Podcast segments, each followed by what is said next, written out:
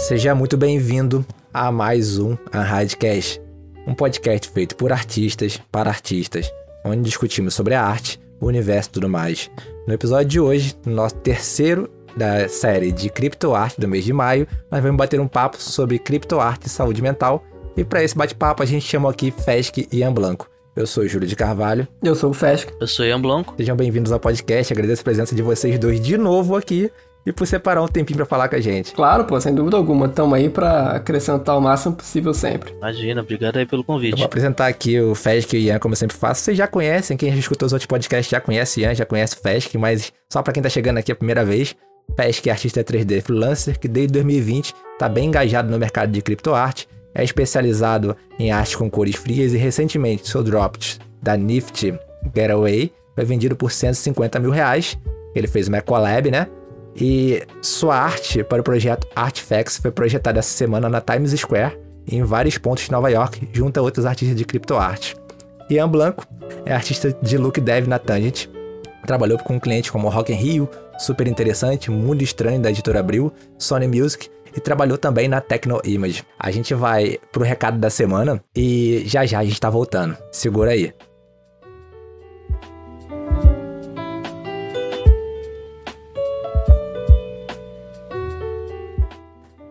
Galera, vamos para mais um recado da semana. E essa semana a gente tá cheio de notícias boas para dar, presta atenção. Primeiro que a gente quer lembrar que agora no mês de maio tá rolando um contest de criaturas do fundo do mar. É de graça, não precisa ser aluno da school, não precisa de nada, é só entrar no nosso site para participar. Tem prêmio da DT3, Wacom, Barracão de Imagens, Logitech, Light Farm. Não fica boiando nas ideias, não fica pensando se vai ou não. Entra lá, vamos logo participar. Para saber mais é só clicar no banner da nossa página inicial e vai ter o link aqui na descrição do YouTube, se vocês quiserem, é só clicar lá que eu vou deixar o link direto para saber todas as regras do contest. Outro lembrete é importante que ainda temos, estamos no mês de aniversário da Raid. Então aproveita, usa o cupom que a gente já falou aqui, NIVER30, vai estar aqui na descrição do YouTube também. Usa o cupom NIVER30 nos planos semestral e anual e aproveita 30% de desconto. Repetindo, é só digitar NIVER30 no checkout da sua compra. Por último, a gente tem um convite especial para fazer para vocês. Façam parte da nossa comunidade no Discord. Tá bombando, tá cheio de conteúdo legal. E também adivinha como a gente sempre faz, é de graça. Não precisa ser aluno para entrar, só clicar no link que a gente vai deixar na descrição do episódio e só venha, só clicar lá e participar. De vez em quando a galera da Radcast, da Radcast tá lá participando também. Então é só clicar lá e entrar. De volta ao nosso episódio, vamos lá para mais um episódio de a Radcast.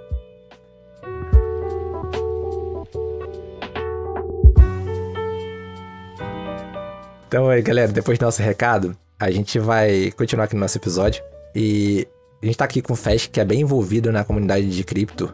E vocês podem reparar aí na descrição que toda semana acontece alguma coisa no podcast anterior. Ele, a gente já tinha falado que ele tinha vendido 150 mil. No, no passado, ele tinha, é, já estava bem envolvido, né? Vendendo um monte de arte no podcast que a gente fez em fevereiro. E o Fest é bem envolvido também na questão de saúde mental na criptoarte.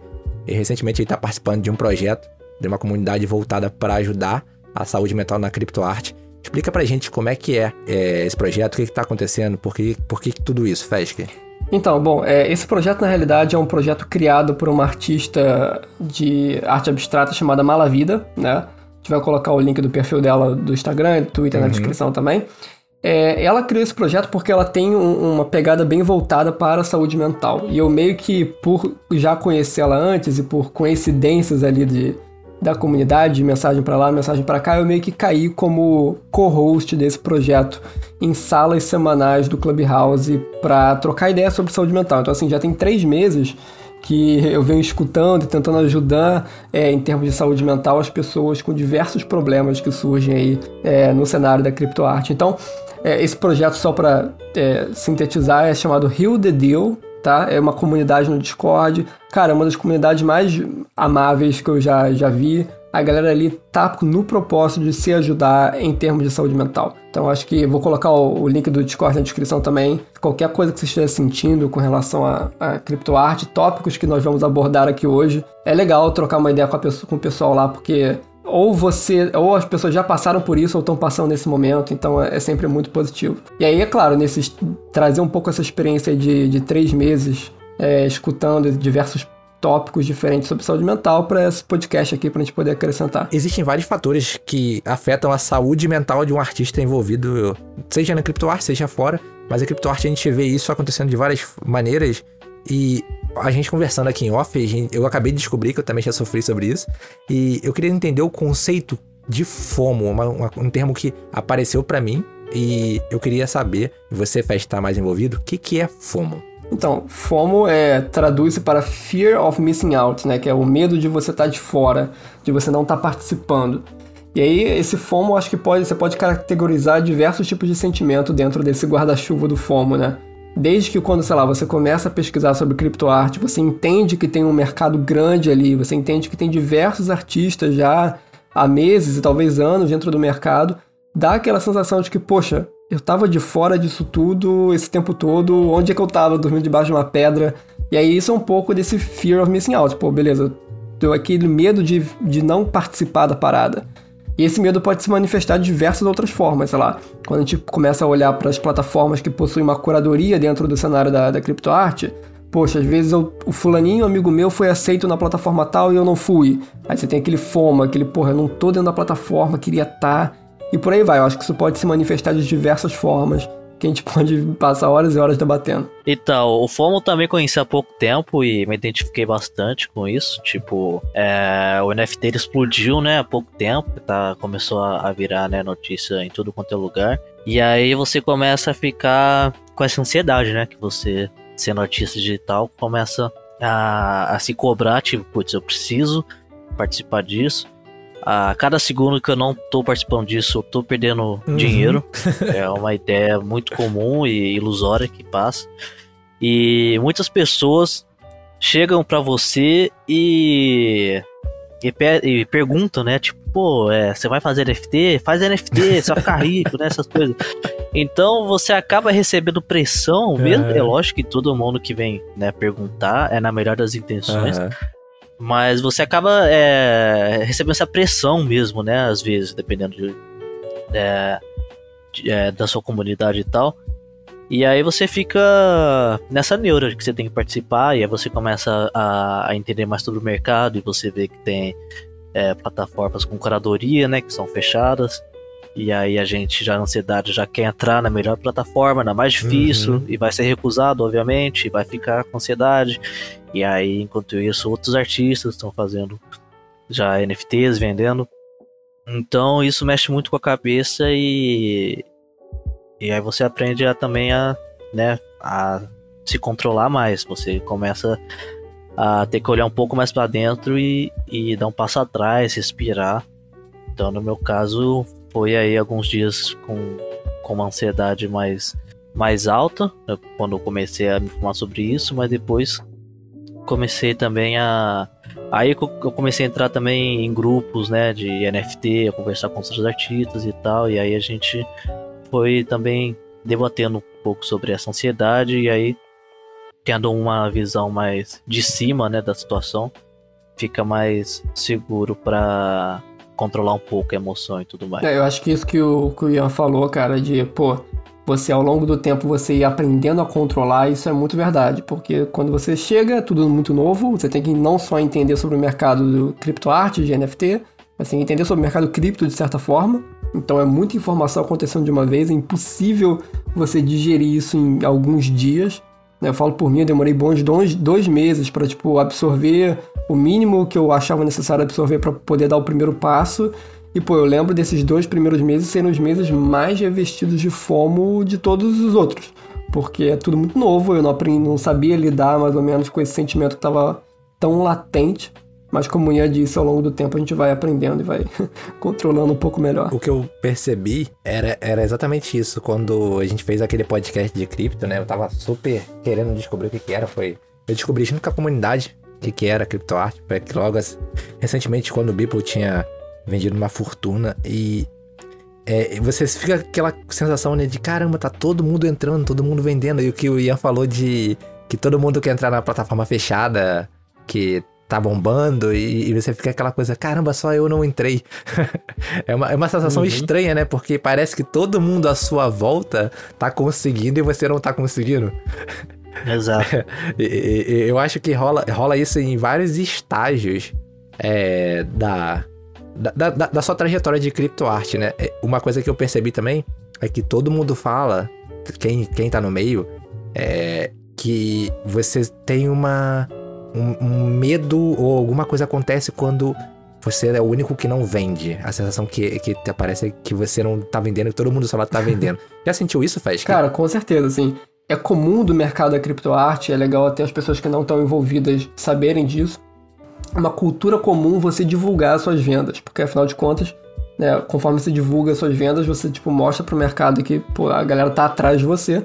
Se a galera tá atrás de você, entre aspas, você tá se valorizando. Então, é muito comum você ver artistas divulgando as vendas, e aí isso, óbvio, tem consequências para os outros artistas que às vezes não estão vendendo naquele momento. Então, pô, principalmente quando uhum. o mercado está em baixa e que as vendas são mais difíceis de acontecer, pô, o teu amigo ali vende, você, pô, cara, por que, que ele vendeu e eu não vendi? Sabe qual é? Ou então, às vezes, o que na minha situação acho que é até pior, né? É quando você faz uma venda, você tá feliz com a sua venda, você abre o Twitter e teu amigo vendeu por um valor 10 vezes maior que o teu. Aí tu fica, pô, cara. Na mesma hora, meio que você. A grama do vizinho é sempre mais verde, sabe qual é? Na mesma uhum. hora, aquele sentimento é, de sim. felicidade da tua venda meio que vai por água abaixo. Você, pô, o cara vendeu por 10 vezes mais. Sacanagem, sabe qual é? E aí, uhum. eu acho que isso é até pior. Acho que quando você não vende, você vê os outros vendendo, é um sentimento ruim. Mas quando você vende e o teu amigo vendeu por mais e esse, essa comparação tola, né? É, acaba tirando a tua alegria da sua própria venda, é, é pior ainda do seu ponto de vista. Isso acontece aos montes, cara. É um negócio que demora um pouco você aprender a lidar com esse tipo de comparação, sabe? Porque sempre acontece. E é um negócio que, novamente, nesses meses e meses de Clubhouse, conversando com outros artistas, é impressionante que, independente do artista, independente do tamanho de dinheiro que a galera tá fazendo, esse sentimento tá sempre lá. Sabe? Conversei com. É, Caramba. É, sempre, sempre. Você imagina que, poxa, o cara tá vendendo por 10 Ethereum, 20 Ethereum, uhum. ele não vai se sentir diminuído, uhum. né, por vender por aquele valor. Mas sim, o cara vende por 20 Ethereum e olha pro amiguinho que vendeu por 25, ele já fica meio puto. Sabe é? O cara tá botando 200 mil reais no bolso, o amiguinho colocou 220 e o cara fica puto. Porque é, eu acho que Caraca. é meio natural esse tipo de, de comparação e de sentimento, sabe? É, e isso acontece independente do artista. É importante, eu acho que falar isso, porque a galera tem mania de olhar pro artista que tá super bem sucedido e falar: ah, o cara não tem problema, tá ligado? O cara não tem o que reclamar. Uhum. Mas é uma parada inerente do ser humano, uhum. psicológica, que acontece independente do nível do artista, sabe? É, tem também o fato de que é um mercado, cara, que chegou já, tipo, expondo valores, sabe? Uma coisa que eu nunca não Sim, sei, tipo, na minha trajetória verdade, nunca. É verdade, é. Nunca vi, assim, abertamente mostrar tanto que vale um, um, trampo de alguém, de fulano, ciclano. Isso daí chegou já mostrando é. que geral tá fazendo é. tal valor e você fica uhum. se comparando. E no meio da arte, né, Ian? E no meio da arte sempre foi assim. Pô, cara, quanto é que você é, cobra? Ah, cara, qualquer um, cada um tem seu valor. Pois é, ninguém fala, né? É. Qual que é o valor da hora? Ih, não sei, paga uma cerveja é, aí que tá tudo. Pô, a gente, eu acho que como artista, a maioria, né, ainda não tem essa relação saudável com o mundo. É, Saber quanto você cobra. Mais corporativo. Uhum. Não quanto que você cobra. É que assim é, eu acho que é, é, meio delicado, né, quando a gente fala sobre o valor. Cada um tem seu valor, cada um tem seu preço. O CryptoArt chegou aí de uma forma onde tudo está uhum. transparente. E isso, é, eu acho que não é um problema, é, a meu ver, mas nós, como artistas, ainda temos que amadurecer a forma como vemos é, o nosso valor e o valor do, da arte dos outros e tal. Porque é muito comum a gente ver, tipo, é, às vezes comentários tipo, pô, né, aquela arte nada a ver foi vendida é, por um valor mó alto, muito não sei o que lá, muito né? Comum a gente fez. E aí a gente começa a cair nessa, nesse pensamento mais nocivo, né, de, de ficar rotulando o valor da arte alheia, né? Hum, e aí que eu acho que é um pouco é. perigoso, tipo, putz, né, que nada a ver aquela parada ser vendida por um preço tão alto e eu que fiz uma parada aqui que levei semanas, não consegui vender, então se a gente não se policiar sobre como é, manter uma postura aí nesse mercado, eu acho que a gente acaba alimentando é, pensamentos muito é, nocivos aí. Acho que vale bastante dar uma respirada sempre e focar bastante no nosso e não tentar se comparar tanto. Comparação sempre vai ter, mas o importante é manter uma comparação assim, mais saudável, né? E não ficar puto com fulano ou ciclano que conseguiu vender ou não e tentar cultivar mais o pensamento de empatia com o próximo falar, pô, que irado que o cara conseguiu e tal, e vamos nessa, cada um vai ter a sua caminhada e vamos ser maduro. É, eu, eu, queria estender um pouco na questão que você falou de transparência, porque isso é muito advento do, da tecnologia que está por trás do NFT, né? O próprio blockchain é tudo transparente. Eu lembro que eu tava uhum, conversando uhum. com o Júlio outro dia lá e eu falei, cara, Júlio, eu consigo ver exatamente quanto dinheiro você tem. Sabe? É só, tipo, pegar o teu endereço da carteira e botar no, no, no Ethereum. Isso você consegue fazer com qualquer pessoa. Sabe qual é? Você consegue ver exatamente uhum, tudo que está sendo transacionado de um lado para o outro. Isso não é mistério algum. Porque o, o blockchain ele tem esse Sim. negócio de ser tudo 100% transparente. E aí eu acho que uhum.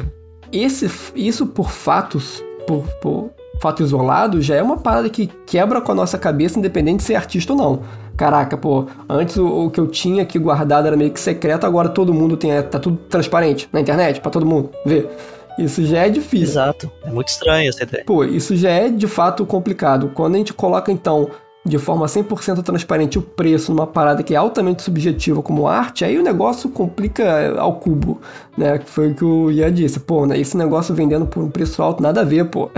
Mó sem esforço.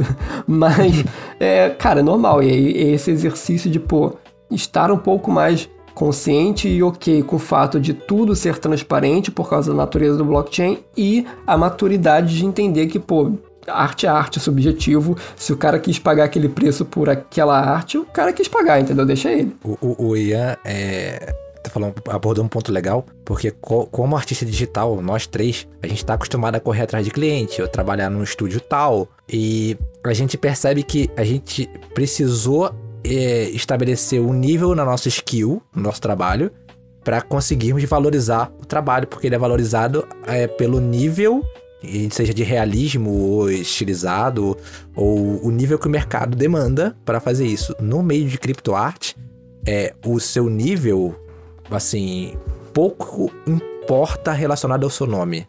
Foi o que eu percebi. É, tipo, não é só técnica, né, que define o valor. Tem vários isso, fatores. Isso, você tem gente muito boa sendo vendida por preços menores do que gente com um nome muito maior.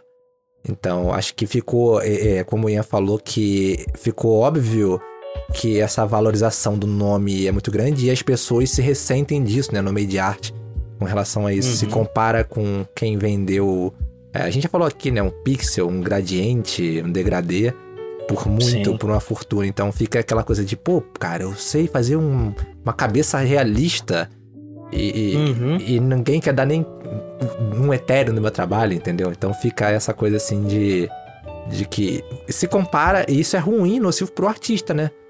Que ele não, não tá entendendo como é que funciona o meio e tá se comparando. É, é inevitável se comparar, mas tem que entender por que, que aquele cara vendeu mais. E é uma coisa assim que isso faz mal mesmo. Tem um lance também, assim, que eu vejo o pessoal é, ficando incomodado e deixando de, de conhecer mais sobre esse novo universo, que é quando o pessoal comenta tipo, ah não, mas isso daí só vai, só gente famosa vai vender, só vai dar dinheiro pra gente que já é conhecida, pra gente que é popular sim. e tal. E em certa é, medida, eu acho que pode ter sim esse fator incluído.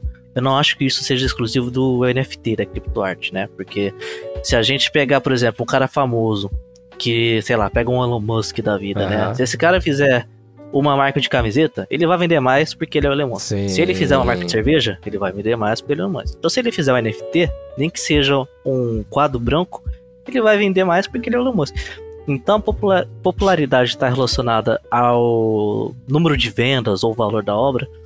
É algo que eu imagino que já seja comum em outras áreas do, uhum, do mercado uhum. e não um problema específico do, do da criptoarte. Por isso que eu acho que isso não deve ser o um motivo para a pessoa deixar de conhecer a plataforma e talvez testar ali algumas coisas só porque artistas mais famosos vão vender mais. Eu acho que isso é natural, um artista mais famoso vender mais. Mas você vê muitos artistas aí que não são famosos estão vendendo também. É grandes trabalhos com o valor deles, com o ritmo deles e tá funcionando. Acho que a gente tem que tirar um pouco dessa esse efeito bico que rolou, né, recentemente, sim, sim. de achar que toda arte tem sim. que valer milhões e milhões. E que se seguir uma receitinha ela vai vender mais, se seguir outra receitinha vai vender menos. Acho que isso daí é, um pouco perigoso de se apoiar. Acho que tem que cada um encontrar ali a, a, sua abordagem. Uma coisa legal que eu acho de do meio de criptoarte quando eu entrei foi que pela primeira vez na história tem algum sentido ter milhões de seguidores. Porque antes você tinha aquilo e não servia para nada. Você recebia um patrocínio, alguém te fazia alguma coisa, te mandava uma tablet e tipo, você ficava alimentando aquilo ali, são pessoas que ficavam vendo o seu dia a dia ou ficavam vendo o seu trabalho, o processo, e não adiantava nada para um cliente final, pouco importava quantos seguidores você tinha no Instagram. E pela primeira vez isso gerou algum lucro para os artistas, né? Porque você tem muita gente que gosta da sua arte, mas não tinha como comprar ela. E seja um Ethereum, 0.5 Ethereums, quanto você quiser colocar, é, tem muita gente que quer comprar aquilo, te apoiar. Então acho que isso é uma parada muito positiva para o mercado de arte digital. Eu vejo que trouxe muitos benefícios pra gente que tinha, pô, tinha 10, tem 10 mil e não consigo cliente porque o meu estilo não é um estilo comercial. Eu conheço gente assim, entendeu? Que o estilo não era comercial e gostava de fazer uhum. arte tinha, tinha na época, tinha 10 mil seguidores, agora tá com 30 mil. Então, assim, encontrou no NFT uma maneira de monetizar sua arte, entendeu? Sem precisar mudar o seu estilo. Sim. Então, eu acho isso bem uhum. legal, acho isso bem legal.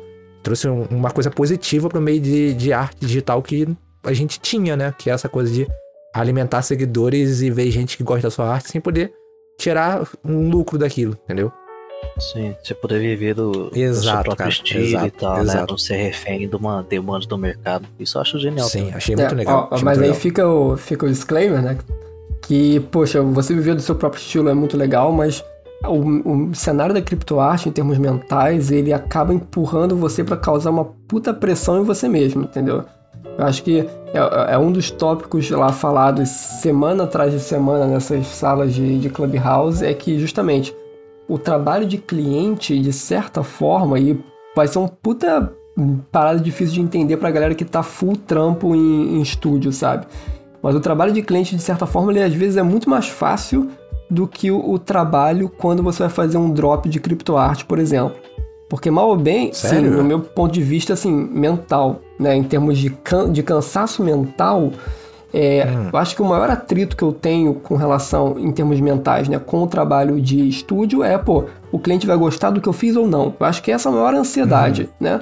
Mas quando você está trabalhando hum. com um cliente tranquilo, com um cliente que, pô, tá no teu ritmo legal ali, o trabalho flui. E o legal do, do trabalho de estúdio é que, pô, você sabe exatamente quanto você está ganhando ali no final da parada, sabe? Então, beleza, você tem um budget fixo ali de grana, um tempo fixo que estão te contratando, você executa aquele trabalho, o cliente sendo gente boa, show de bola. Quando está falando da criptoarte, cara, não tem limite de budget, né? Você pode ganhar muito mais, mas você pode ganhar muito menos também. E tem vários fatores que influenciam num drop de criptoarte. Não existe um budget para você limitar o teu tempo de trabalho. Então, assim, qual é o padrão de qualidade que você vai desenvolver naquele projeto ali? Pô, se você, se um cliente está te contratando, pelo budget você consegue medir o quanto de esforço você vai colocar naquele projeto, né? Dependendo da timeline. Quando é uhum. criptoarte, não tem tempo definido, não tem budget definido. O que você vai colocar ali é o melhor que você pode dar e você não tem garantia de dinheiro nenhum, porque você pode dropar a parada, pode não vender, pode flopar. Esses uhum. conjuntos, uhum. né, pelo que a gente tem visto, são eles drenam muito mais emocionalmente e mentalmente o artista do que um trampo de estúdio. Pelo menos na minha experiência que eu tive no passado, né? Acho que você fazer um drop, que às vezes você está trampando naquele projeto por um mês, um mês e meio, cara, toda a dúvida de que, pô, será que isso vai vender? Será que, pô, tá bom o suficiente? O, o nível acaba a barra acaba subindo, porque outros artistas também estão de olho na qualidade do teu trabalho ali, uhum. entendeu? E você quer sempre subir a qualidade, por aí vai. Isso tem deixado muita gente maluquinha da cabeça, porque tu fica ali, porra, tem que dar melhor, tem que ser melhor, tem que dar melhor, tem que ser melhor. E aí no final, quando você dropa, pô, será que alguém vai pagar? Será que alguém não vai pagar? Isso também é outra parada que é. remexe com a cabeça da galera, cara. O que eu tava falando, Faz, é que assim, tem muita gente que já faz isso de graça no Instagram. Já alimenta a sua comunidade, já tem aqueles 5 mil seguidores, 10 mil seguidores. e já faz trabalho pessoal e nunca ganhou grana com isso, ou ganha pouca grana, não consegue entrar em empresas, não consegue entrar em estúdios. São freelancers de commission pequenas e os, não tiveram que mudar o seu estilo para conseguir monetizar a sua arte. Então já tem uma comunidade grande é, de gente, de pessoas que seguem, né? uhum. né? E essas pessoas começaram a apoiar eles, até porque eles são bem conhecidos no meio de arte digital, apesar de não ganhar grana forte com isso. Não tem uma cartela grande de clientes grandes, não trabalham em estúdios. Isso a gente vê muito. A gente entra no Instagram e vê muita gente boa com vários seguidores que não tem clientes grandes, que não trabalha, só pega commission de pessoa física, porque são as commissions que não, aparecem. Perfeito, perfeito, cara. É exatamente isso. E eu posso até me incluir nesse, nesse, nesse grupo de pessoas, sabe qual é? Aí, não, tá então, vendo? eu sempre tive clientes assim de médio porte na indústria da música, tá? Eu tava conseguindo viver bem com os meus freelas, mas aquele negócio, meu trabalho autoral não era zero monetizado.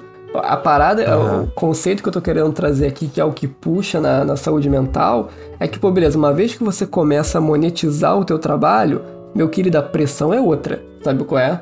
Porque sim, o que sim, antes sim. você fazia, uhum. beleza, é um trabalho pessoal, um trampo pessoal que eu quero chegar na melhor qualidade possível, mas eu vou postar no Instagram, você já tá meio que acostumado a ser refém do algoritmo do Instagram, se receber like, recebeu, se não receber like, não recebeu, e a gente meio que já aprendeu a lidar com isso. Agora, quando a gente está falando de criptoarte, que principalmente quando você vai fazer um investimento para poder fazer aquele upload, né? Essas coisas todas. Ah, verdade. Cara, é uma pressão dobrada. Porra, tem que ser qualidade o melhor que eu já fiz. Vão ter outros artistas, porque a comunidade é muito unida, a comunidade está sempre ali, tipo, prestando atenção no que você está fazendo. Vão ter outros artistas, porra, analisando e julgando o meu trabalho também.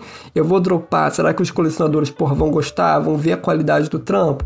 E aí, várias dessas perguntas vão uma fazendo stack em cima da outra, sabe? Vão uma empilhando em cima da uhum, outra uhum. e tornam o teu trampo que antes, que, tipo, continua sendo um trampo pessoal, mas eu, na minha perspectiva, é um trampo que agora tem mais pressão. Sabe qual é?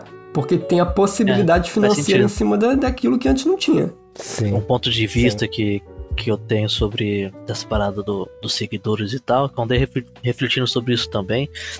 E eu também vi casos de artistas com mais de 100 mil seguidores fazendo é, NFT e, uhum, e não vendendo. Eu também vi, cara. Então, é, é, acontece assim, ajuda, né? Você ter uma comunidade, mas também é importante lembrar que a comunidade que você criou durante anos, postando trabalho e tudo mais, é, você vai ter uma porcentagem muito mínima ali que vai ter disposição de comprar Ethereum para comprar um NFT, sabe? É uma coisa meio específica demais uhum. para mim. Então acho que é muito mais fácil a comunidade que, que segue um artista tá sujeita a comprar um print, um pôster, ou print pôster não é a mesma coisa, um artbook, do que um NFT, por exemplo. Até porque, né, o valor do NFT ele tá mais agregado a um ao blockchain, né, tudo mais. Então, eu acho que ainda não é tão popular é, você vê é, pessoas comprando é, NFT de artistas que gostam e tal, mas eu tô vendo que isso tá mudando. Artistas que entram no NFT também estão é, apoiando outros artistas comprando, então essa conversa tá fluindo melhor. Mas eu acho que o, o impacto que você tem online, ele pode sim ajudar, mas tem vários outros fatores aí né, para considerar, desde como você apresenta um drop até o valor que você põe, a plataforma que você é, escolheu, então várias coisinhas ali que, que somando no final podem funcionar ou não. Só queria assim pontuar porque às vezes a pessoa por ter muitos seguidores, ela pode estar muito confiante, ou às vezes a pessoa por ter poucos seguidores acha que não vai conseguir. Então isso às vezes é bem relativo. É, eu até colocaria isso como um ponto legal, porque tem muito artista que às vezes pô, não tem um, dezenas de, de, milhares de seguidores e ele fala, pô, eu não tenho a menor chance em criptoarte.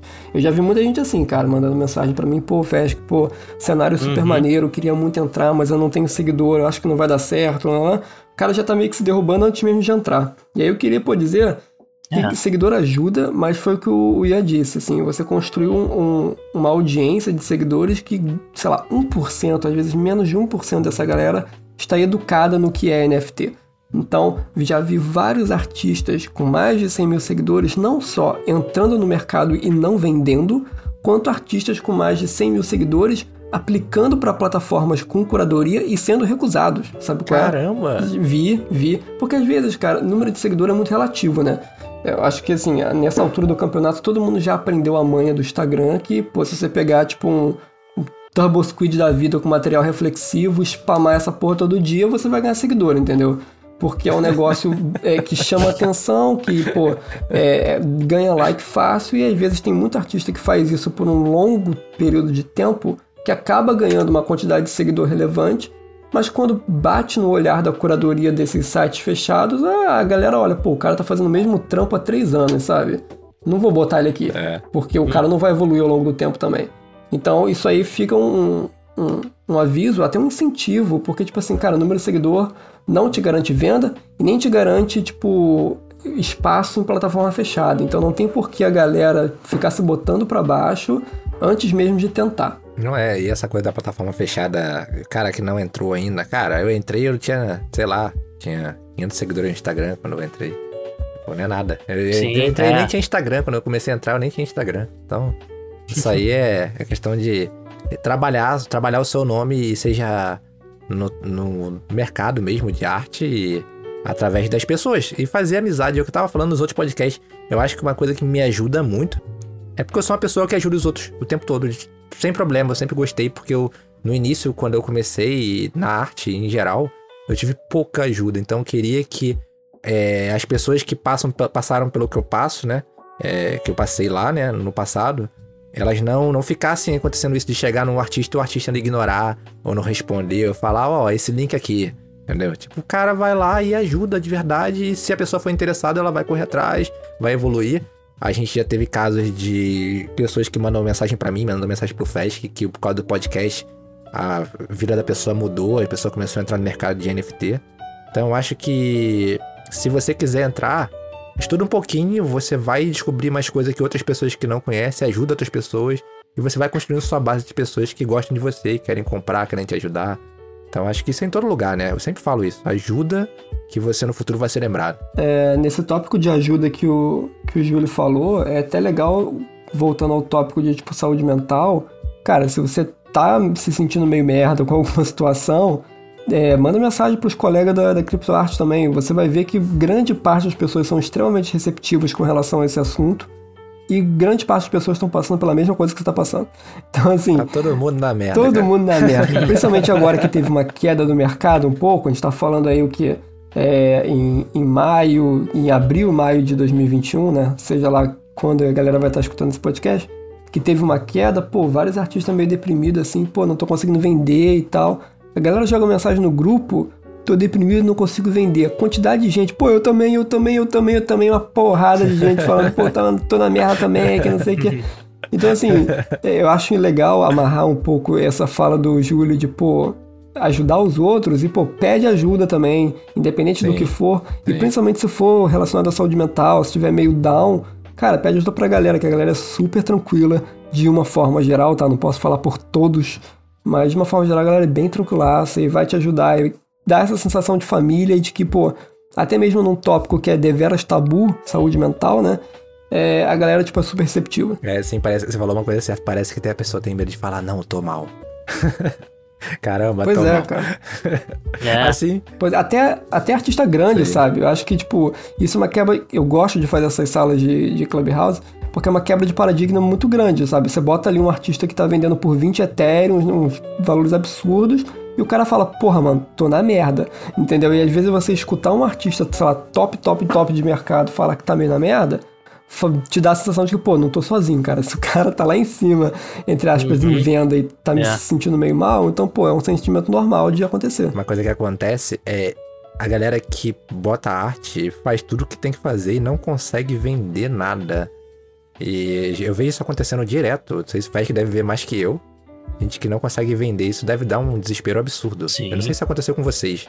Então, é, esse negócio aí, tipo, na minha experiência, foi duas fases assim de ápice de ansiedade. Primeiro, pra entrar numa plataforma, ansiedade pra caramba, poxa, precisa entrar em alguma e tal.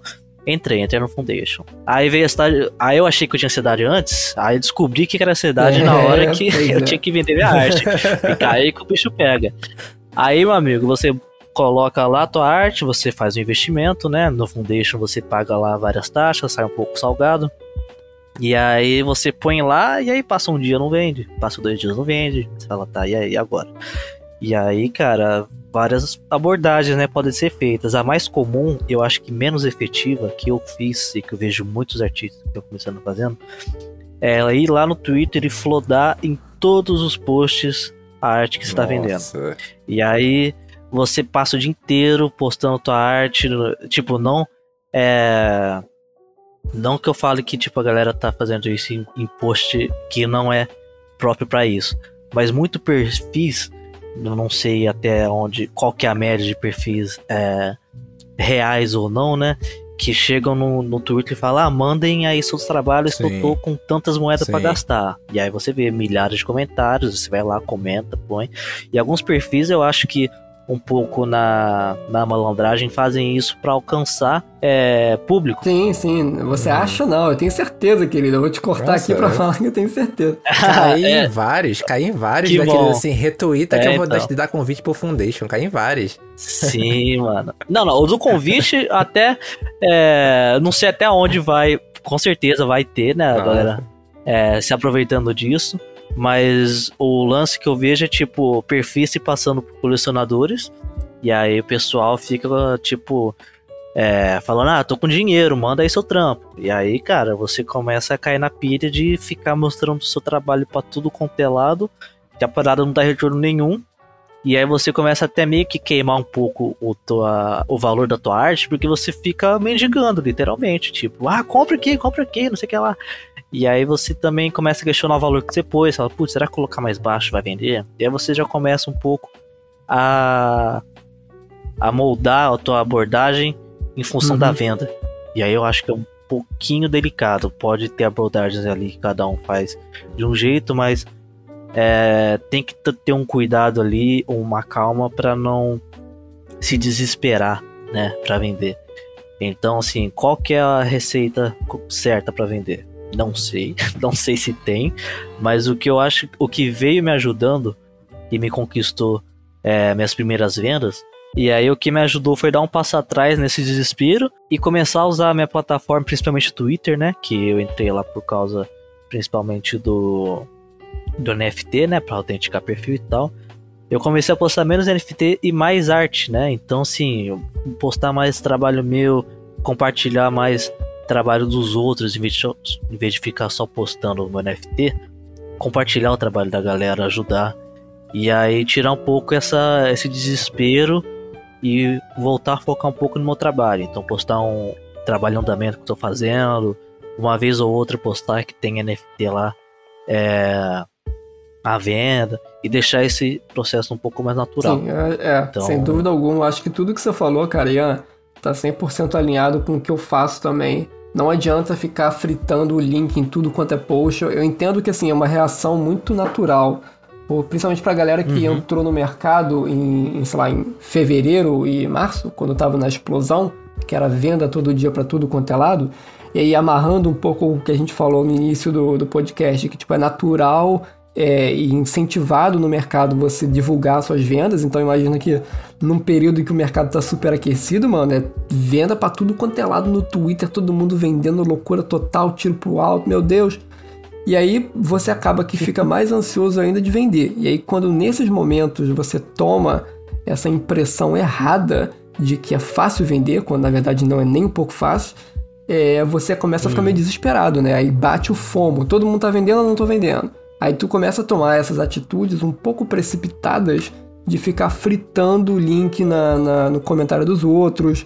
E aí, às vezes, pior do que você ficar jogando o link em, em thread querendo comprar, é você ficar jogando o link em thread que não tem nada a ver. Sabe qual é? Pô, é muito chato. É, tem vários. É muito chato. Cara, teve uma vez, eu notável, eu, eu juro que eu sou muito suave, eu não costumo debater com ninguém, não costumo bloquear ninguém. Mas foi um período que eu tava tão puto com essa galera que ficava jogando link em tudo quanto é lado, tava nervoso já. Porque, cara, às vezes eu tô. Parecia bot, né? Cara, parecia bot. Joga no seu, joga no seu, né, Fed? Jogam direto no meu, então assim. É, joga no meu também. É, cara, eu fiquei muito puto. Eu lembro desse dia que eu saí bloqueando uma porrada de gente. É, e eu não sou de fazer isso. Eu acho que em quatro anos de Instagram eu nunca bloqueei uma pessoa. Mas eu fiquei tão transtornado porque era um tweet de um colecionador meu que acabou de receber minha primeira print assinada. Mano, eu nunca vendi uma print na minha vida. Era a primeira print assinada, o colecionador recebeu. Ah, eu vi uma... isso. Aí, pô, foda. o colecionador me agradecendo. Tinha uns amigos meus no, no comentário, Nossa, pô, print maneira. Do nada, uma porrada de link da OpenSea. Ah, considera. Eu vendo print legal também, olha só. Ah, meu irmão. Nossa. E aí, assim, eu entendo. Desculpa se eu tá virando um rage isso aqui. Eu entendo que, tipo, essas pessoas. Rage essas pessoas estejam incentivadas nessa, com a falsa noção de que é fácil vender, incentivadas a ficar, tentar de tudo para vender.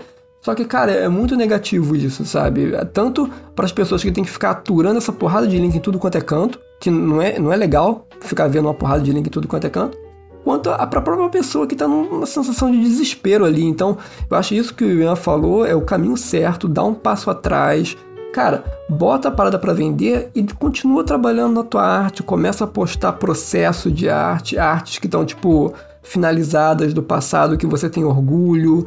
Sei lá, cara, mas não uhum. fica nesse desespero jogando, atirando o link para todo quanto é lado, porque eu acho que é um negócio que até alimenta ainda mais ansiedade, sabe? Porque é um negócio Sim, extremamente pouco efetivo, sabe? Tem cole... os colecionadores sérios com que eu, conhe... que eu conheço, que troco ideia, os caras nem olham esses links. E tem alguns que são mais, uhum. mais reacionários, eles até mutam a pessoa. Eles não bloqueiam, mas eles mutam a pessoa. Então, Sim. você não só tá perdendo teu tempo, mas você tá alimentando uma ansiedade que não tá te levando para lugar nenhum. E eu acho que. Pode estar tá te queimando ainda. E tá te queimando. É um ciclo muito negativo, sabe? Que muita gente entra. Então fica aí, sei lá, a sugestão de tentar dar um passo atrás, ter um pouco mais de calma, entender, cara, que, pô, não se vende rápido Falo por mim, eu tenho arte encalhada há um mês e meio, dois meses, que não vendeu até hoje. E tá normal, mano. Uma uhum, hora. Uma hora o colecionador vai olhar, vai bater, vai comprar, entendeu? Não tem pressa. A primeira Exato. arte de vocês demorou quanto tempo para ser vendida? Eu, eu, você pode falar? Sim, cara. Eu, inclusive, é, até deixo claro aqui que não é nenhuma forma de, de tomar cuidado, né, para nos comparar, porque foi relativamente rápida. Uhum. Porque um colecionador já entrou em contato comigo e perguntou se eu vendia NFT. Eu falei que não, isso daí. Na época eu pesquisei NFT e, a, e o resultado nem me trazia criptoarte, mostrava vasos de decoração customizáveis. Aí eu entendi uma parada nada a ver, cara. falei, NFT não, não mexo com isso não. E aí começou a explodir as notícias e tal, aí eu me liguei, falei, ah, NFT é isso. Aí fui falar com o cara, cara, eu acho que vou fazer sim e tal. E aí ele falou, não, beleza, quando você fizer, me manda e tal pra eu dar uma olhada. Aí eu fiz uma, vendeu já, tipo, no primeiro dia. Mas assim, foi um colecionador específico, não teve bid war, né, que são lances em cima de lances, e ficou nessa. Aí eu lancei a segunda, não vendeu. Aí eu lancei a terceira, vendeu depois de algumas semanas, também para um colecionador é, aleatório, que não tinha contato, e não teve o bid war, né, que são lances sobre lances. Então assim, foram vendas isoladas, não, não tá essa movimentação grande, igual a gente vê artistas famosos, né? Colocam drops e tal, dá bastante bid war, vários colecionadores é, apostando em cima da peça. Mas no meu caso foram duas vendas isoladas, um terceiro drop que tá lá parado, não vendeu. E é isso, agora eu tô mais tranquilo. Uma coisa que eu ia até comentar, acabei esquecendo, me ajudou a acalmar a ansiedade um pouco foi que assim, quando eu entrei no Twitter, eu pensei, bom, eu vou usar essa plataforma só para NFT, porque eu não tenho paciência para ficar mexendo em rede social, então vou seguir só coisas de NFT, só colecionador, só coisa de criptoarte, só coisa de blockchain. E aí eu entrava no Twitter, cara, eu só via isso o dia inteiro. E essa parada dava uma ansiedade. Meu, eu fiz a mesma coisa. É, isso, cara, é assim, um combustível enorme pra cidade. Porque é. você só vê post da, da galera falando, ah, posta seu trampo, que eu vou comprar, hein? Aí você vai lá e posta seu trampo. Ah, posta seu link que eu vou te dar convite, hein? Aí você vai lá, aí você passa o dia inteiro jogando link pra lá e pra cá. Depois de umas duas semanas assim, que eu já tava com ansiedade bem alta, eu falei, cara, eu vou ter que deixar essa plataforma saudável para mim. Comecei a dar um follow e um monte de perfil que só postava é, posts, né, tipo, atraindo a galera, tipo, ah, eu vou comprar, eu tô com dinheiro, eu, ah, quer dar mais, mostra aí, se esforce, se matem, né, pra eu comprar uma arte de vocês, tipo isso. E aí eu comecei a dar um follow em vários perfis, comecei a seguir outros artistas, comecei a transformar a rede social num lugar onde eu mostre que eu sou um artista também e não só alguém procurando compradores de NFT. Uhum. Então comecei a postar sobre as coisas que eu tô fazendo e tal. E aí foi mais saudável para minha cabeça e consequentemente mais saudável também para minhas vendas, porque os, os colecionadores que vão é, atrás do seu trabalho, eles querem, imagino, né, grande parte, eles vão se interessar em ver se você é um artista mesmo que tá produzindo sempre e tal, e não só alguém postando o link de NFT, né? Então construir essa imagem de um perfil mais maduro, né, mais profissional de artista, eu acho que é, é uma abordagem mais bacana para tanto para cabeça como para as vendas. É, assim, eu, eu recomendo para quem quer manter a sua saúde mental boa, não fazer igual a, a mim e o Ian. que a gente saiu seguindo só gente de criptoarte, só colecionador, é. só artista, ficar igual louco o dia todo vendo. Até hashtag eu comecei a seguir. Nossa. Fiquei louco, fiquei Sim, louco. A ansiedade foi lá em cima. uhum, exatamente, fica um caos. É, eu, eu, posso falar, talvez, ali puxando o, o tópico um pouquinho atrás da minha primeira venda, que também, assim, eu, eu, é muito engraçado que outra coisa que, que mexe muito com a saúde mental é o estado do mercado, né? Uhum, Você não é um uhum. mercado altamente cíclico que Sim. flutua muito porque ele meio que caminha de mão dada com o mercado da cripto. E eu lembro lá atrás, em novembro, cara, que eu fiquei pensando, não, finalizando a arte bonita aqui para poder postar minha Gênesis, né? Porra, vou postar minha Gênesis, vai estourar, vai ser um negócio maravilhoso. Aí eu postei a minha Gênesis no dia, no exato dia que o, que o Ethereum saiu de tipo 400 dólares para 650. O negócio quase duplicou de preço em um dia, foi um negócio bizarro. Foi, um, foi o primeiro pump, o início da bull run lá atrás em novembro. É o que acontece, muito colecionador, quando ele vê uma alta tão forte assim de Ethereum, ele dá uma segurada nos Ethereums, porque eles estão valorizando, sabe? Ele não vai uhum. depositar uhum. numa arte, principalmente na arte de um artista que está começando agora, que tem tipo zero né, histórico de ser uma, de um investimento confiável, né? Lembrando uhum, que os uhum, colecionadores uhum. investem por, em, compram por diversos motivos, tanto por amor à arte, mas os caras querem fazer no mínimo um investimento ok, né? Sim, sim. E aí, pô, claro, eu postei a arte, o Ethereum disparou, o mercado esfriou. E aí demorou cerca de três semanas para eu vender minha primeira arte. E eu lembro que isso foi um tapa na cara muito forte lá no início. Porque, pô, postei achando que ia ser uma loucura, que ia bid war, a galera me assediando, loucura, estourar champanhe.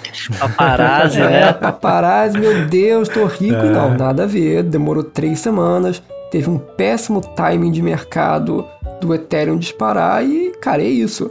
E aí, em paralelo, eu já vi vários artistas que, principalmente com esses drops na Nifty, que eles são agendados com três, três meses de antecedência, às vezes. Caramba! É, o meu drop na Nifty foram com três meses de antecedência. Cara, o, meu, a data do meu drop foi chegando e o mercado foi esfriando, né? Porque quando eu tava lá em fevereiro, e quando a Nifty estava vendendo milhões por dia, porque o mercado estava muito aquecido, eu tava, porra, vou estourar, vou ficar milionário, vai ser um negócio absurdo. Aí o tempo foi passando e o mercado foi esfriando, esfriando, esfriando, e isso foi construindo uma ansiedade cada vez maior, né? Porque, pô, a data do meu drop tá chegando, o mercado tá esfriando cada vez mais, e aí? Entende? Então isso é uma coisa muito comum, cara. O, a forma com que o mercado se movimenta, você não tem o menor controle. E aí, uhum. às vezes, o, o, timing do seu drop pode ser um péssimo timing. E aí, isso é uma coisa que você tem que aprender a digerir com um pouco mais de frieza e saber que não é culpa sua, que não é a culpa da sua arte, é uma consequência de mercado. E que um dia a arte vende. Não tem problema ela não vender no mesmo dia. É, mas, mas é assim, você tem que ter noção de que a arte não vai vender no mesmo dia, entendeu? Tipo, ela vai vender depois. É. Se vender no mesmo dia, você comemora. Não esteja preparado claro. para vender no mesmo dia. Bota lá e espera daqui a três meses, entendeu? Isso. Porque a maioria das pessoas que eu vejo, elas demoraram três meses. Tem gente que vendeu a primeira em algumas semanas e tem. E colocou a segunda arte assim, falando: caramba, vou subir. Subiu até o preço. E cara, a arte tá lá. Tá lá. pois tá é. lá. E vai ficar, entendeu? Tipo, o que eu falei pra ele, cara deixa isso aí, vai fazendo seus trabalhos, vai trabalhando, entendeu? Porque. É, segue a vida. É, é. Senão você fica louco. É, você fica dando F5 lá no, no site da Foundation esperando a primeira bid, já era. Fica louco. Não, toda, todo e-mail que eu recebo da Foundation é de, tipo, fulano postou um trabalho novo. Eu também. Só que como eu tenho um drop lá parado, todo e-mail da Foundation é um segundo de É. ansiedade. Ai, velho. Ah, não. Nossa, imagina, Tá, vai ser pior. Vai ser pior. Mas faz parte, você vai acostumando. A gente tá falando do nosso lado do artista, imagina o lado do colecionador. Deu uma bid e fica esperando. se, alguém, se alguém não vai cobrir. É, é uma coisa que acontece muito, e, recentemente a gente falou sobre esse assunto de meio ambiente, e eu vivo falando isso em tudo quanto é lugar que eu participo, é as pessoas atacando outros artistas ou até outras pessoas atacando artistas por causa da questão do meio ambiente, do impacto do meio ambiente, dos NFTs. É, isso acontece? Como é, que você, como é que vocês lidam com isso? Se aconteceu com vocês? Vocês veem isso acontecendo? Cara, isso é um negócio que acontece bastante e é uma das grandes é, causas de reclamação, né? Quando a gente faz as salas semanalmente. Tem muito artista, principalmente artista grande, já bem estabelecido no mercado, seja da arte da digital ou da arte física, que migra e minta o seu primeiro NFT. Uhum. É sempre uma enxurrada muito grande de gente, tipo, quebrando pau em cima, né? E assim, é, teve um, um, um uma radcast específico para falar sobre a questão ambiental, então acho que aquele, esse radcast fica aí o plug pro radcast do, de, que fala sobre meio ambiente, porque é, eu acho que não vale a pena ficar entrando em detalhes e detalhes aqui. Eu acho que a esfera mais importante da gente entender é que a mídia, de uma forma geral, ela tem muita desinformação com relação ao, ao real impacto dos NFTs, né? O primeiro, o real impacto do blockchain como um todo. O segundo, o real impacto do NFT, que é tipo uma porcentagem micro dentro do ecossistema do blockchain e por aí vai.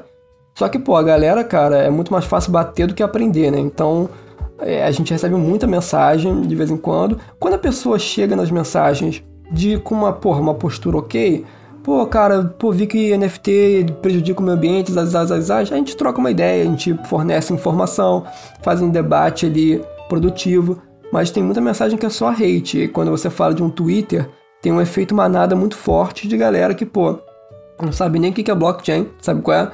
é já metralhando, porque vai. Cada NFT tá, porra, serrilhando não sei quantas mil árvores. Não é bem assim, né, gente? Pelo amor de Deus. E é importante a gente ter essa perspectiva de que, pô, o artista ali tá tomando porrada por uma parada, cara, que é muita desinformação da mídia, a galera fica nesse efeito manada e é, pô, muito prejudicial pra saúde mental dos artistas, cara. É impressionante. Ah, Sim. A primeira É vez um- que vieram falar comigo, eu achei que tinha um lenhador esperando com a motosserra do lado da árvore, esperando só eu, só eu fazer meu primeiro mint. Assim. Pois é. Você vai de matar o meio ambiente, Júlia. Eu falei, meu Deus do céu, como assim? É, tipo, eu ia falar isso, tipo, to- tomar cuidado, né, com como é, a gente é, entra nessas discussões de internet, porque isso pode mexer muito com a cabeça de qualquer um. E aí são vários, né, a caminhada do NFT, ela tem várias é, etapas, aí cada etapa vai ter a sua...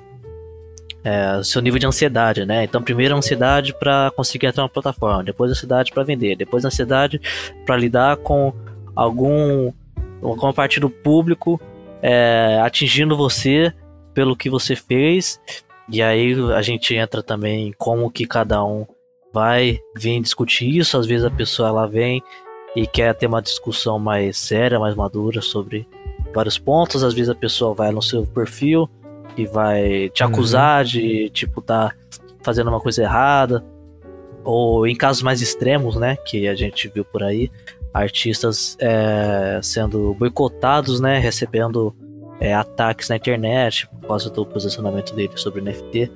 Então acho que assim é muito delicado, né, esse cenário de discussão na internet em qualquer assunto também. Eu acho que é uma coisa, ainda mais Twitter, que é um lugar que a gente vê muita muita discussão, Uhum. muita briga e tal. Com NFT não ia ser diferente. Então eu diria assim, para tomar cuidado mesmo, se às vezes você tá num seu círculo social ali, né, de contatos no Twitter, vai ser de uma galera que às vezes é mais é, mais madura com essa, com essa questão do, da criptoarte, às vezes é um público que já tá mais agressivo. Então assim, cuidado. É, se for para discutir, vai discutir de forma saudável, né? É, manda uma mensagem, vai no inbox ou conversa com alguém é, diretamente, né? Porque é muito. Eu, eu me sinto muito desconfortável de, de entrar num, num debate assim na, na, internet, discutir sobre uma coisa.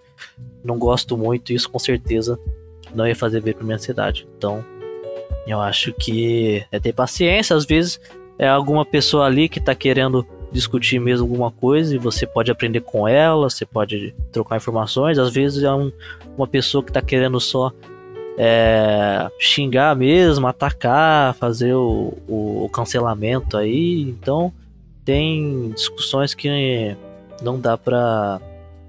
Não dá não vale a pena é, entrar, né? Não, discussões, mas sim é, pessoas. Então, muito cuidado aí em como é, se comportar nessa parte para também não acabar colocando mais esse é, problema aí no, nessa pilha, né, de, de complicações que o universo NFT já, já traz. É, eu ainda ia, eu sugiro fortemente, eu acho que qualquer pessoa que tem, que escutou alguma coisa a respeito e quer se informar mais e quer ter a perspectiva do artista, manda uma DM, porque eu acho que assim, qualquer coisa público tá sujeita a vir os delinquentes malucos que não quer papo com ninguém e que quer só ficar fritando em cima. Sim. E aí, uhum. pelo que o Ian disse, é uma stack, né? Uma pilha de, de coisas dentro do mercado do NFT e às vezes da vida pessoal do artista que já acumulam na ansiedade. Então eu falo por mim, toda vez que eu vejo alguém gritando, hate por puro hate, eu meto o pé sabe? O que é triste, porque eu, eu adoraria ter uma conversa pô, construtiva com a pessoa, trocar ideia, eu posso aprender com ela, ela pode aprender comigo, mas eu acho que pela uhum. minha sanidade mental eu evito esse tipo de gente.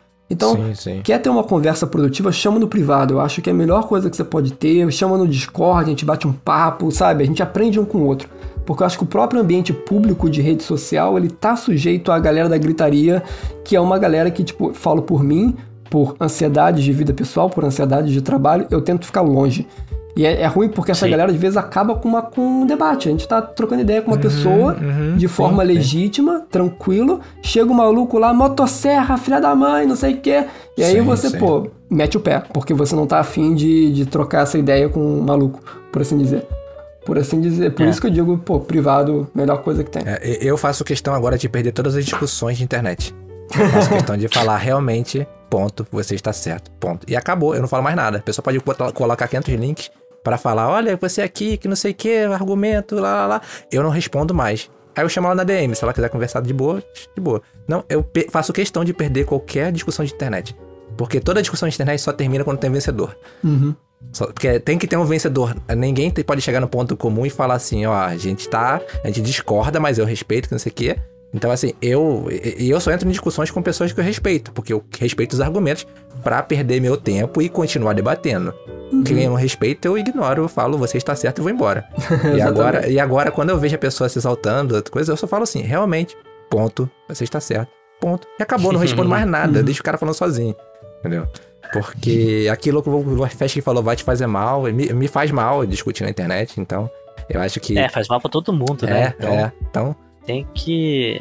É, é bom evitar, é lógico que a gente não pode se fechar né, na, na nossa, no nosso mundo, mas se for para aprender e discutir, é, tem que ser de uma forma saudável. E não vai ser discutindo na internet que a gente vai conseguir chegar em algum ponto. É, eu tenho uma máxima que é, alguém, todo mundo pode me ensinar alguma coisa na, sobre a vida, é, na minha vida, que eu não saiba. Porque todo mundo sabe alguma coisa que eu não sei eu tento aprender com todo mundo, com todo mundo. Tanto que eu conheci o Fesk, o trabalho dele é inversamente na, ao contrário do que o meu trabalho. É absurdamente diferente. Quando eu conheci o trabalho do Fesk, eu fiquei, cara, mas calma aí, como é que pode? Eu comecei a abrir minha mente pro que que era, porque eu não conhecia NFT, eu não conhecia o trabalho do Fesk. É, a paleta dele que ele trabalha é totalmente diferente da paleta do meu trabalho, ele trabalha com 3D, eu trabalho com ilustração. Então, eu queria entender alguma coisa para usar no meu trabalho, na, na, vida pessoal, de como abordavam. Ele conhecia o mercado que eu não conhecia.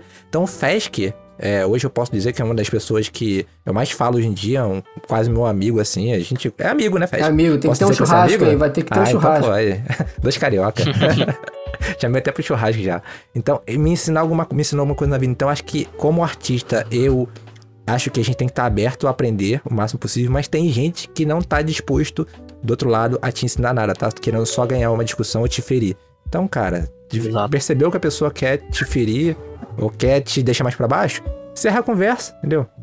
Encerra a conversa e bola pra frente. Por causa que o universo NFT, eu vi que tem muita coisa boa para nós que somos artistas. É, é, a, a, classe artística sempre foi uma coisa assim que você tinha até vergonha de falar, ah, eu sou artista. Cara, isso, é, isso, assim. é, isso aí é uma outra parada que, assim, sem desviar muito do tópico de saúde mental, mas o paradigma na sociedade está mudando muito. Sabe sim, qual é? Sim. Com o NFT. Eu, eu, eu bom, falo né? por mim que, tipo assim, poxa, eu, eu tinha uma carreira de programador, sabe qual é? Uhum. Programador ganha bem, eu larguei tudo para virar artista. Uhum. Na, na, no, no, na mentalidade da sociedade clássica, isso aí é uma loucura, entende? Mas aí uhum. quando você. Ovelha negra da família. é, exatamente. quando você. Mas quando você começa a trocar ideia com teus amigos que são engenheiros e advogados e a galera percebe que tu tá tirando uma vida legal por causa do NFT, tipo assim, a galera meio que vira aquela cabeça de cachorrinho. Ué, mas. Ué. Ué, como é que pode? Mas tem como? É, mas tem como? Como, é, como assim? e eu acho que tudo isso tá acontecendo por causa do NFT, sabe? Por causa dessa, dessa revolução. Tá, isso é legal, isso é legal.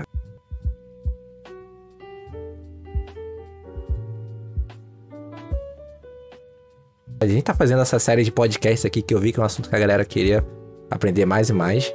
E eu espero que a galera esteja gostando, esteja gostando dessa, desses episódios. A gente vai trazer é, a galera de NFT aqui de novo para outros episódios no futuro. Tem mais um episódio aí nessa série. A gente chegando ao final do nosso podcast, infelizmente. E a gente tem uma parte do podcast chamada aqui a Raid Indica. Acho que eu e o Ian já estão careca de saber como é que é, indica pra gente aí um livro, um filme, uma série, qualquer coisa aí. Pode, pode ter relacionado com NFT, pode ser relacionado com arte, mas não precisa não. Bom, então acho que no tópico de saúde mental na criptoarte, eu vou fazer um, um plug para para os meus amigos aí que estão fazendo um bom trabalho no cenário da criptoarte com saúde mental, que é a Malavida, a Alicia, ela é uma artista incrível ela tem um projeto que foi o projeto que a gente mencionou lá no início, chamado Heal the Deal, que é basicamente uma comunidade voltada à saúde mental dentro do, do cenário da criptoarte. Tem um Discord, o Discord é o principal ponto de encontro dessa comunidade.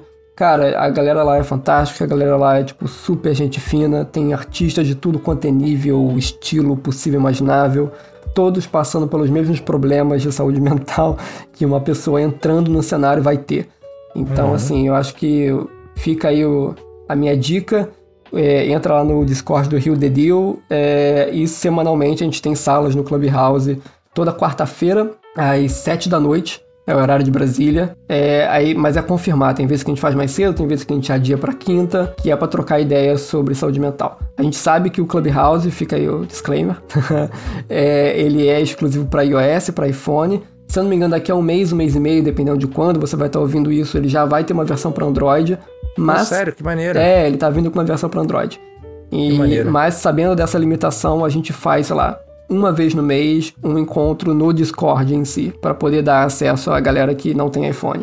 Então, de qualquer maneira, cola no Discord lá, troca uma ideia com a galera, abre teu coração, que a galera lá é gente boa, gente fina, é um lugar seguro para fazer isso. O Twitter tem agora uma sala de de voz, igual do Clubhouse, chamada Spaces. É, eu tô vendo Twitter muito uhum. a galera de cripto usando. Eu já entrei mais cinco, só essa semana. Sim, sim. Eu é bem bom também. Muito, é bem legal, é bem legal. Eu recomendo também quem tem Twitter aí, que tá todo mundo de criptoarte no Twitter. Então recomendo entrar nessas salas, que tem umas, umas salas bem legais. Entendeu? Geralmente o Twitter notifica. Caraca, eu não sabia não que o Twitter tinha esse É, cara, também. Foi, foi, tem, foi esse mês, se eu não me engano, de maio que foi lançado. Mês, a maio ou abril. E foi lançado o Twitter Space. O Twitter lançou. Acho que todas elas estão lançando, se não me engano. O Discord também lançou uma, uma sala de voz onde todo mundo fica mutado e só uma pessoa é o orador. É, sim, é isso que a gente tá usando no Discord. Isso. É legal isso. porque como tá dentro do, do Discord da comunidade, é uma parada bem íntima, assim. Ficam, sei lá, 15, 20 pessoas é tipo, parece aqueles ciclos de, de conversa que a gente vê em filme, sabe? Ué, fica todo mundo trocando uhum. ideia dos problemas.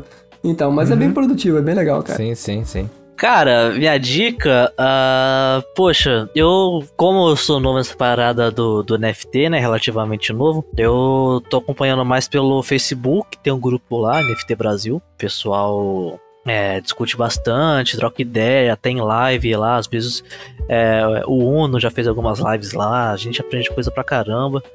E é um espaço bem bacana pra, pra tá aprendendo, pegando dica, sabe? Tipo, é aquela coisa. é, chegar lá, mandar uma dúvida, por mais que você ache que a dúvida às vezes pode ser uma dúvida tosca, sei lá. É, é sempre válido perguntar. É, uma, é um cenário que, que é, assim, é muito complexo, leva tempo para entender, então melhor tirar dúvida sempre que possível. E, cara, dica de, sei lá, livro, filme. Não, só precisa ser um, não precisa ser duas, não. é, calma, calma. Não... Se não estiver lendo nada, não precisa falar, não. Calma, calma, calma. É. Se estiver lendo, manda. Se estiver lendo, manda. Cara, eu terminei de ler o Black Sad novamente. Eu sei que não tem nada a ver com CryptoArt, mas. Não, não precisa ver, não. essa, essa que é minha indicação. Black Sad, história em quadrinho, acho que francesa. Alguém sabe? Se é, não é sei, mas eu vou colocar o link lá. Vou colocar o link lá. Black Sad, cara, é maravilhoso, porque é uma história em quadrinhos bem assim. É, no ar, né? Só que é sobre um universo onde os animais são é, antro, antromorfo, como é que é o nome quando é, é antromo, antromofor, caraca, não, não faço ideia qual é a palavra. É uma utopia, é uma utopia, ah, só que de adultos, né? Então assim, é sobre investigação, crime e as artes são fantásticas, fantásticas, fantásticas. Tenho vontade de modelar cada quadro daquele é, daquela história. E é bem bacana, cara. Infelizmente eu não acho muito conteúdo sobre isso. Queria é, que, que, tivesse mais edições e tal. Acho que são só quatro ou cinco. Mas é uma história muito bacana e artisticamente falando é sim, muito bonito, muito bonito. Então fica aí minha indicação aleatória com o assunto que a gente falou, mas é uma leitura divertida. Eu vou, eu vou colocar os links que a gente citou aqui, inclusive esse que eles citaram aqui na Rádio Indica, lá no, no nosso site da Rádio Cool. Vai estar tá na descrição do YouTube o link, é só clicar lá que vai ter uma enxurrada de link lá no post da Rádio Cool. Do grupo que a gente falou aqui do Discord, do Facebook, os outros grupos de criptoarte que eu já citei nos outros episódios, como do Telegram. E espero que a gente consiga ter ajudado aí a maior parte das pessoas e ver que tá todo mundo no mesmo barco, tá todo mundo no mesmo barco. tá todo mundo, tá todo mundo da mesma forma Exato. e que não pode ficar sozinho, tem que pedir ajuda e e dar ajuda para que, claro, quando tá melhor que alguém, né? E outra, queria já puxar aqui e falar que o, o Fesk, ele foi é, o cara amigão que, que sempre foi me ajudando no começo dele, o Vini também. Eu, eu me senti até mal de toda hora ir lá tirar dúvida e os caras foram super gente boa. Deram dica, me, me pegaram no colo praticamente. E aí hoje, tipo, sempre que eu recebo uma mensagem de alguém perguntando, cara, eu faço questão de ajudar o máximo possível, porque eu fui ajudado quando precisei. Então, quando você faz assim é, coisas boas, você vai incentivando os próximos a fazerem também. Então, uma forma aí da gente estar tá, é, mantendo a mente mais saudável e, e controlando a cidade, eu acho, controlando a ansiedade, eu acho que tem muito a ver com fazer ajudar o próximo e, e, consequentemente você vai ser ajudado também e plante coisas boas. E valeu aí, Fesc. Nada. Tamo aí, filho. Responder minhas milhares de dúvidas quando eu tava começando, e até hoje eu tenho dúvidas, então sempre vou encher teu saco aí. Quando... Vai, fica tranquilo, pode chegar. Virei amigo do Fesc só porque eu encho o saco dele todo dia. É Twitter, é Twitter, Facebook, Discord e WhatsApp, cara, todo dia. De todos todo os dia. lados, é. cara. Todos os lados. Não tem pra onde ele fugir.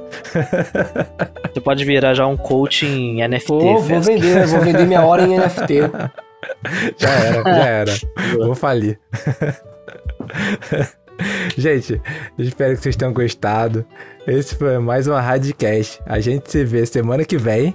Tchau, tchau. Falou, falou. Falou.